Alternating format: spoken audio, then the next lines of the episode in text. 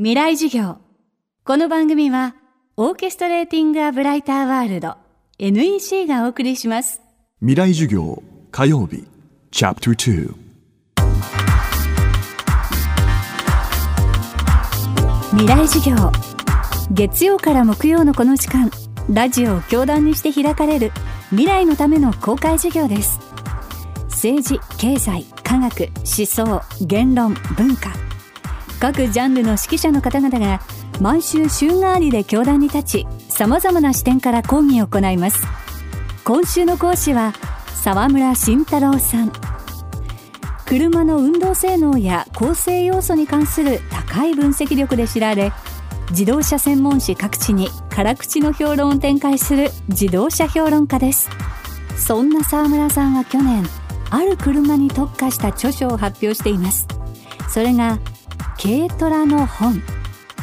日本の産業を支える道具としての軽トラックの特殊性そしてその高い性能を詳しく分析しています。それでは未来事業2時間目。今日はあまり注目されることのない車軽トラックの知られざるすごい性能であり最大の特徴積載量のお話です。テーマは性能を100%発揮する車。収穫機などのたくさん荷物を積む場合各メーカーさんに伺うと大体法定の3倍までは積んで走るように作りますと。そうしないとカバーできませんお客様の要求を。で3倍というと1トンなるわけですよ。乗用車でそういうことってありえないですからね。人しか入れないんで。車の重さを4本のタイヤで支えてエンジンの力で走るもんですから。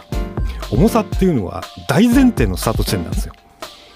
それが車の重量が1トンないのにそっからさらに1トン積むっていう状況ですよね。通の人がお相撲さん背負ってる時と普通に歩いてる時ぐらい差があるわけですよ。それを一人乗りで空荷の時。それと収穫機に3倍積んでしまう。両方で満足に走れって言われちゃう。もうほとんど不可能に近いですね。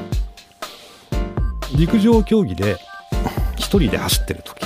からお相撲さん背負って走る時。同じようにタイム出せって言われたら困りますよね。もしかすると例えば鈴鹿サーキットを何秒で走れとか言われる方がまだ話は簡単かもしれない。車の状況を絞り込めるので状況が絞り込めない中で全部を満たせっていうのが多分一番難しい要求ですよね。そんな軽トラック。荷台には農業漁業の収穫物だけでなくその業種業種でありとあらゆるものが積まれます。例えば石材業であれば墓石。酪農業なら牛を積むこともあるといいます。積めるだけ積んでも普通に走らないといけない。しかも軽自動車という法的な制限がある。そんな過酷な条件をクリアする軽トラックを沢村さんはこう評価します。で相当やっぱエンジンが厳しくて、えー、っと今ターボエンジン増えてますけどターボじゃ使い物にならないんですよ。ターボってこう力が出るの遅れるんでどうしてもターボが働く間。するともう1トン近く積んで打って走ったりこう坂登ったりという時に動かなくなっちゃうんですよ。遅れるから。こうなるとどうしても昔ながらの自然吸気エンジンじゃダメと。でトランスミッションもオートマみたいに滑りがあるものはダメだとでこうクラッチ使ってうまくこう私乗り越えたりうちの裏山こう段差があんだよみたいなとこ乗り越えたりとかっていうのは相当厳しいですよねだからここまで機械を限界まで使ってる車って多分ないですよ実際にユーザーが。だってこうその辺走ってるポルシェでもね300キロ出してますか？出してないですよね。まあざっと捕まっちゃいますけど。でも軽トラックって車の持てる能力をほぼ100%発揮する時が多いわけですよ。まあ収穫期の1週間だけにしたってそれはやるわけですよね。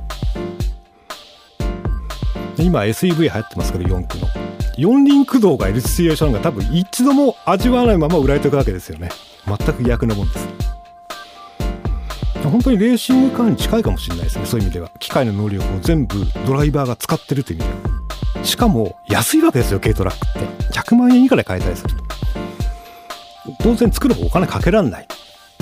その中でやってるんですからもしかしたら日本の自動車の中で一番こう優れた設計なんじゃないかと。思います。今週の講師は自動車評論家沢村慎太郎さん。テーマは性能を100%発揮する車でした。明日も沢村慎太郎さんの講義をお送りします。また今回語っていただいたお話は沢村さんの著書軽トラの本三栄書房でさらに詳しく知ることができます。気になった方はお手に取ってみてください。